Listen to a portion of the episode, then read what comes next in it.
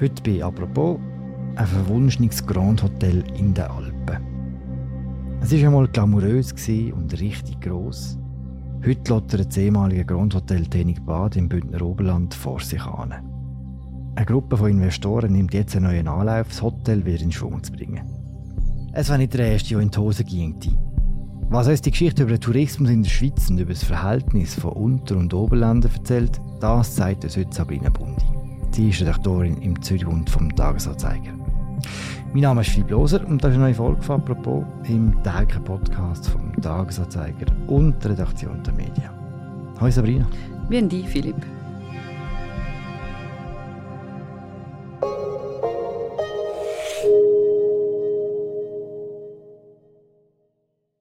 Sabrina, nimm uns mit ins Val Sumfit. Oder besser, kannst du mir gerade zuerst sagen, wie man das überhaupt ausspricht? Ja, Val Sumvit. Okay, okay. man merkt, du hast einen einheimischen Vorteil. Wie sieht es in diesem Tal aus? Die Val Sumvit ist in der oberen Surselva, also von Chur aus fährt man etwa eine Stunde Richtung dies und dies und bis Surain biegt man ins Tal hinein. Vielleicht kennen das einige, weil es gibt von dort einen Weg, der auf die Greinau Hochebene führt. Mhm. Es ist eng, es ist bewaldet, es hat eine Einbahnstraße mit vielen Kurven und dann auf einmal kommt man auf so eine Lichtung auf ungefähr 1300 Meter und dort äh, stehen dann die Häuser vom Tenniger Bad. Also das heißt ein imposanter Jugendstilbau aus dem 1909 und ein paar modernere, in Anführungszeichen, Bauten aus den 70er Jahren mit drei Schwimmbädern. Also eins ist äh, das Hallenbad, ein Aussenbad und eins auf der Terrasse. Und mittlerweile sind aber beide, wie du schon gesagt hast, am Verlottern, vor allem der ältere Bau. Die Wände sind rissig, die Fenster sind eingeschlagen und die Holzbalkone, die hängen so richtig durch, was von weitem so ein bisschen aussieht, als würde der ganze Bau ein Letzt ziehen. Bist du als Kind einmal in diesem Hotel, gewesen, am Schwimmbad? Nein, also in der Welt zum Witsch bin ich viel gewesen, aber im Hotel nicht, weil wo ich in den 80er und 90er Jahren in Surein aufgewachsen bin, ist das Hotel schon zu gewesen. Mm. Aber ich mag mich noch erinnern, mein Papa hat das Dach vom alten Jugendstilbau in meinen 90er renoviert, weil es gegründet hat und dort hat er mich mal als kleines Mädchen auf die Baustelle mitgenommen. Das hat mir schon noch Eindruck gemacht. Mein Papa aber erinnert sich schon noch viel besser an das Hotel, weil er hat da zum Beispiel auch gelernt schwimmen, was nicht unbedingt alle Bündner Oberländer früher gelernt haben. Und äh, ist da auch in dieser Bar ist er in den 70er Jahren in Ausgang, also in den wenigen Jahren in den 70er, wo das Hotel offen war. Auf die Zeit kommen wir nachher noch zurück, aber zuerst würde mich der Jugendstilbau interessieren. Das Teningenbad war ein Grand Hotel. Was heisst das ganz genau? Ja, es Grand Hotel ist es worden um 1900, weil dort hat Stanislaus Geplatzi das Bad, wo zuerst damals einfach ein Badehaus war, gekauft und die Waldhäuser AG gegründet. Und auch das Kernstück vom Bad, also das Jugendstilhaus, ist dort gebaut worden. Es ist wahnsinnig modern für die Zeit. Also es hat äh, sogar einen kleinen Warenlift gehabt. Das ist etwas ganz Modernes gewesen. und es hat zahlreiche Gäste, vor allem aus Deutschland, in die Welt zum Weit geholt. Und natürlich nicht zu vergessen, es heißt Tenniger Bad. Also es ist eines der zahlreichen Badekurorte in Graubünden. Und mit dem Mineralwasser aus der Wald zum Witz können wir ganz verschiedene Leiden kurieren, wie man in so alten Inseraten lesen kann. Also dazu gehören nervöse Anspannungen oder Leberschwellungen, Katar, Rheuma, Gicht, Metallvergiftungen, aber auch Frauenbeschwerden. Und es hat natürlich auch einen Arzt und Pflegepersonal vor Ort, wo dann die Kurgäste begleitet haben. Du hast das Mineralwasser auch getrunken? Ja, aber direkt von der Quelle. Meine Frage ist immer noch offen. Was macht denn aus einem Hotel ein Grand Hotel? Muss man sich vorstellen, dass es ein Page braucht, wie dem Film von Wes Anderson, beim Grand Hotel Budapest zum Beispiel? Ja, ich weiß nicht genau, ob es da auch Pagen hat, wo so eine Uniform hatten. Aber ich habe im Archiv vom romanischen Radio mal alte Sendungen gefunden, wo zwei Frauen aus Surain, die in den 40er Jahren im Hotel geschafft haben, erzählen, wie sie zum Beispiel Service gemacht haben. Also der Essensaal ist mit einer großen Flügeltüre abgetrennt und vor der Flügeltüre ist jede Servicefrau mit einer großen Platte gestanden mit dem Essen drauf für jeden Tisch.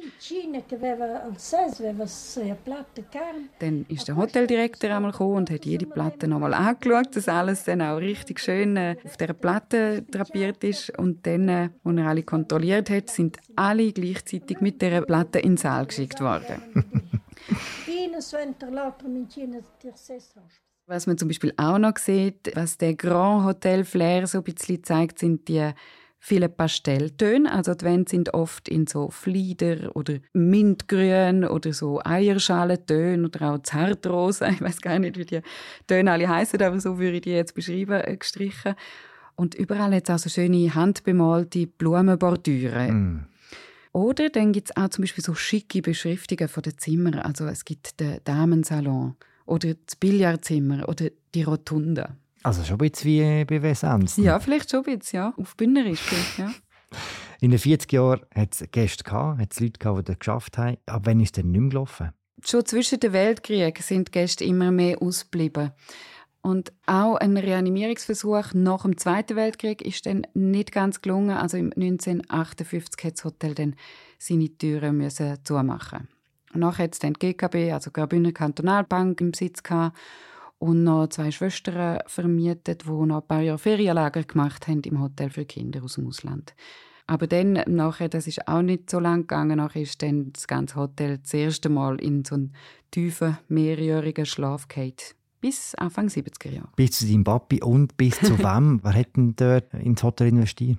Kurz vor der Ende 60er Jahre ist der Ernst Ludwig Schulz das erste Mal ins Val zum Witch gereist. Das ist ein reicher Industrieller aus Frankfurt der in dieser Zeit in verschiedene touristische Projekte in der Surselva investiert hat. Und das war ja auch so ein stattlicher Mann, sagen die Einheimischen. Also einer mit Visionen, einer, der gut reden können reden, der Beziehungen hatte, sogar mit dem Kloster Disentis.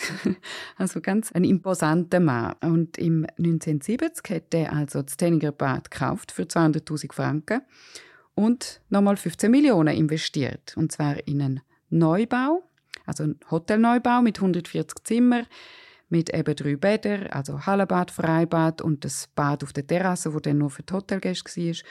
Und dann hat es dort auch eine Kegelbahn Wichtig, gehabt. Kegelbahn ist immer wichtig. ja. Und ein Bar und ein Restaurant. Und es war aber auch wieder ein gutes Hotel. Gewesen. Also er hat schon ein bisschen, glaube den Glamour zurückbringen in Walsumwitsch. Und hat in seinem ersten Jahr hat er sogar 4000 Logiernächte generieren es ist dann aber die einzige erfolgreiche Saison gewesen, weil nur schon vier Jahre später ist dann das Hotel wieder zugegangen. Warum ist es wieder zugegangen? Ja, was genau passiert ist, weiß niemand so richtig. Also die, die ich gefragt habe, die einen sagen, es sei einfach überambitioniert und überdimensioniert gewesen. Also zu gross, um sich rentieren und zu teuer, um sich rentieren. Und andere sagen, das sei auch einfach die falsche Zeit gewesen, in den 70er Jahren für so ein Hotel in einem Seitental irgendwo, weil das Flüge sind gerade aufgekommen und das Bedürfnis ist mehr nach Flügen ins Ausland gewesen. Hat es damit zu tun gehabt, dass es da gewisse Verständigungsprobleme gibt zwischen jemandem aus dem Ausland, aus Frankfurt und Einheimischen dort? Ja, wer weiß. Also er ist zwar gut angekommen, sozusagen, der Ernst Ludwig Schulz am Anfang und hat auch trotz dieser Pleite das Hotel nicht verkauft, sondern ist alle paar Jahre mit neuen Ideen gekommen, was man denn machen könnte aus dem Hotel. Also mal hat er von Skilift geredet oder einmal hat er von einer Wiedereröffnung geredet. Und die eine Idee, die fast am vielversprechendsten äh, war, ist, ist äh, dass er das Mineralwasser von der Wald zum Witz abfüllen und verkaufen. Also er hat für diesen Zweck sogar noch mal investiert und eine Abfüllhalle gebaut in der Wald zum Witsch. Und, und es hat alles so ausgesehen, als würde das klappen, aber es ist dann doch nie konkret geworden, über zehn Jahre lang nicht. Und am Schluss hat dann das Stimmvolk wirklich wahrscheinlich kein Vertrauen mehr in den Herrn Schulz, weil es hat eine Abstimmung gegeben, die Gemeinde hätte sollen einem Kredit zustimmen, damit man eine Pipeline in die Straße bauen kann. Mhm. Und da hat das Stimmvolk dann Nein gesagt. Und dann? Ja, dann äh, es stille gsi. Dann ist nachher dann wirklich nichts mehr gelaufen da in diesem Hotel. Also der Ernst Ludwig Schulz hat dann nach dem Mineralwasser hat er glaube keine Idee mehr gehabt. Tenniger Bad AG hat immer wieder probiert, den Komplex zu verkaufen. Es ist aber nie zu einem Abschluss gekommen. Da gibt es auch Gerüchte, die besagen, ja, er hätte einen höheren Preis verlangt. Und, aber das sind alles nur Gerüchte, das kann mhm. ich nicht belegen. Aber jetzt ist es verkauft. Also jetzt wissen wir, der Vertrag ist unterschrieben, das Tenniger Bad hat einen neuen Besitzer. Über den neuen Eigentümer reden wir nachher noch. Jetzt würde mich zuerst interessieren, wie es dort jetzt aussieht. Weil du bist einer der Ersten, der wieder ins Hotel dürfen. Ja, wie es im Jugendstilbau aussieht, habe ich schon ein bisschen erzählt. Also von uns eben mit diesen Balkönen, die durchhängen und die Risse in der Wand, aber auch die schönen Pastelltöne und die schönen Bordüren. Aber sonst ist es wirklich wie so ein Lost Place. Man geht rein und zum Teil sind Böden so durchgefuhlt, dass man vom Parterre bis an die Decke sieht, wo mein Papi damals reingebaut hat. Also wirklich über drei Etagen durchgefuhlt. Es hat noch so alte Möbel rum, also alte Holzstühle oder so Holzliegestühle, wo so ein bisschen wie Skelette ein bisschen überall rumliegen, wo es früher auf den Balkon ein bisschen in der Sonne gelegen sind. Und, äh, oder so Keramikbrünneli oder Nachttischli und so Sachen liegen noch ein bisschen rum. Aber nichts Wertvolles. Alles, was Wert hat, ist damals schon verkauft worden oder geklaut worden, ja. Der Billardtisch sogar haben sie aus dem Fenster rausgeklaut. Ja. okay. Wie ist es im anderen Gebäude, in dem äh, jüngeren? Ja, dort ist es nicht so schlimm. Also da können wir einfach mal wirklich gründlich mit dem Staubsauger durch und dann wäre es quasi wieder bewohnbar. Es ist einfach eine Geschmacksfrage vielleicht. Weil es ist wirklich so, als wäre die Zeit da stehen geblieben. Also man kommt rein an die Rezeption, eine massive alte Holzrezeption. Dann läuft man durch Gänge mit diesen schweren Teppichen in dunkelbraun oder hellbraun oder oliv mit so wilden Mustern. Und Schlafzimmer sind so Arfenzimmer, auch mit dunklen, massiven Holzmöbeln und auch die, wieder die, die grobstoffigen Polster, wo so grobstoffige Küsse drauf haben und, und Vorhänge sind aus so einem groben Stoff und alles ist braun und orange und oliv gestreift oder gemustert. Also ja, wirklich, als wäre die Zeit da stehen geblieben. Es hat auch noch so ein, zwei Perlen aus dieser Zeit, wie ein kleiner Coiffeursalon mit Farben, wie zum Beispiel Polarsilber. Die ist immer noch dort im Regal. Oder dann im Hallenbad habe ich auch noch etwas Lustiges gefunden. Es steht dort ein Plakat, was man nicht darf im Bad. Also man darf nicht äh, springen, spritzen, tauchen oder rauchen. Ganz wichtig. Also jetzt gibt es einen neuen Anlauf. Wer hat das Hotel gekauft? Er heißt Rolf Diefenbacher und ist Maschinenbauingenieur aus Eglisau.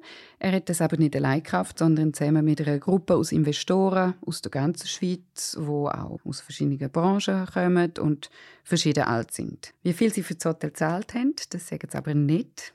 Es gibt Gerüchte, die behaupten, es sei zwischen 3 und 5 Millionen, aber es sind wirklich nur äh, Gerüchte. Ich habe die Zahl nicht herausgefunden. Und ich weiß auch nicht, wie viel sie investieren wollen. Aber auf jeden Fall gibt es wieder etwas Touristisches und sie tun vorzu investieren. Also der Plan von Rolf Diefenbacher ist, dass man wirklich einen Schritt nach dem anderen renoviert. Also zuerst soll das 70er-Jahr-Haus wieder auf Vordermann gebracht werden. Die neuen Böden zum Beispiel sind schon bestellt und die alte Ölheizung wird auch momentan ersetzt. Und die einen Zimmer werden zu kleinen Wohnungen umfunktioniert. Dann soll es zum Beispiel auch eine Infrastruktur geben, wie so ein bisschen wie auf einem Camping für all die VW-Büsse, wo sie Corona überall unterwegs sind. Also wenn so wie eine Garage machen, dass so eine gemeinsame Infrastruktur hat.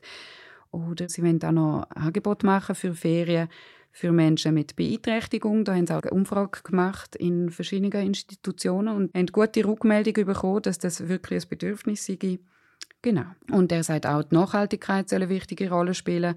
Zum Beispiel ist geplant, dass über den ganzen Flachtrakt vom Neubau äh, Solarpanels gezogen werden. Und wie gesagt, Schritt für Schritt wird das jetzt modernisiert. Nach einem Schulz sind aber wieder Unterländer, die nach Graubünden kommen, um dort äh, ins Hotel zu investieren.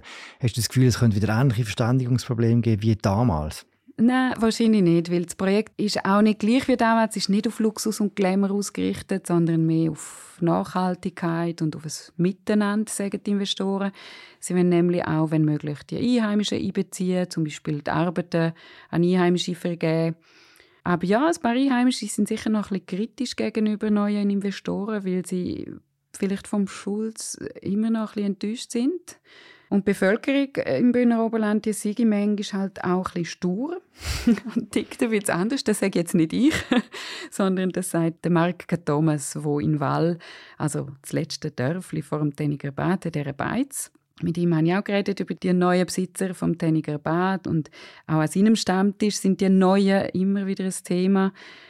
Und er hat mir gesagt, wenn man sozusagen die Gunst vom Bühner Oberländer will gewinnen, dann gibt es eine wichtige Regel und die heißt nicht bluffen. Also wenn einer käme und das Gefühl hat, er hätte im Ventalen bohren, das hat er so schön gesagt. Also wenn einer kommt und das Gefühl hat, er hätte den Staub erfunden, dann werde ich die Bevölkerung nicht auf seine Seite ziehen. Und auch mit Geld bluffen käme ich ganz schlecht an, weil der Schulz einmal so das Gefühl hatte, er könne mit Geld alles kaufen, aber der Marke Thomas sagt, wir sind hier nicht in St. Moritz oder Davos, da kann man mit Geld nicht alles regeln. Ja, aber er sagt auch, wenn jemand das dann schafft, um die Bevölkerung so ein auf seine Seite zu ziehen und zu knacken, sozusagen, dann tägt die Bevölkerung alles für den Menschen. Und der Marke Thomas gibt dem Projekt von Rolf Diefenbacher gute Chancen auch wegen diesen Werten wie Nachhaltigkeit etc., die sind der Bergbevölkerung auch wichtig. Und er glaubt, dass es kann da gute Symbiose geben Wenn du die aktuelle Episode anschaust, was sagt uns das über die Möglichkeiten des Tourismus in der Surselva? Ja, in der oberen Surselva floriert der Tourismus in den letzten Jahren nicht unbedingt. Also besser gesagt, er stagniert sogar ein bisschen, weil viele Hotels haben müssen zugehen einzig um Bergbahnen herum hebt sich der Tourismus oder es wird dort auch sogar neu investiert. Aber das ist dann wie mehr an, an die touristische Infrastruktur geknüpft und die gibt es in der zum Witsch halt nicht. Also es gibt weder Bergbahnen noch andere touristische Infrastruktur. Sogar die Straße ist nicht einmal ganzjährig befahrbar. Also im Winter gibt es da manchmal Lawinengefahr und dann muss der Tunnel zugemacht werden. Aber äh, der Rolf Diefenbach, der neue Investor, sagt, Corona hat ein neues Bedürfnis nach Ruhe und Abgeschiedenheit geweckt und er glaubt, dass das eigentlich völlig lange, was in der Welt zum Witz gibt. Also dass die Natur eigentlich alles ist, was man braucht. Und dann habe ich mich aber gefragt, ja, ist das visionär oder ist das vielleicht ein bisschen naiv, um von dem auszugehen, dass das nochmal klappt? Und äh, habe noch einen Tourismusprofessor von der Fachhochschule Graubünden gefragt, was er dem Projekt für Chancen gibt, obwohl man das Projekt noch nicht so gut kann beschreiben kann. Es ist noch nicht so klar, was da genau geplant ist. Und er meint einfach, dass so eine Reaktivierung von einem stillgelegten Hotel generell ein bisschen schwierig ist, weil man ja kein bestehendes Klientel hat, wo man zurückgreifen kann.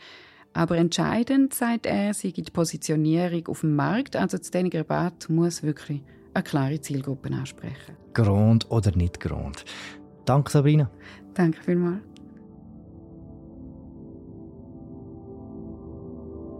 Das war sie, unsere aktuelle Folge zum Täniger Bad in Graubünden. Der Text von der Sabine Bundi den wir euch sehr gerne verlinken. Dort auch all die Bilder, die sie jetzt so schön beschrieben hat, kann man dort nachschauen, wie es dort wirklich aussieht. Danke fürs Zuhören. Das war sie, unsere aktuelle Folge von «Apropos». Wir hören uns morgen wieder. Ciao zusammen.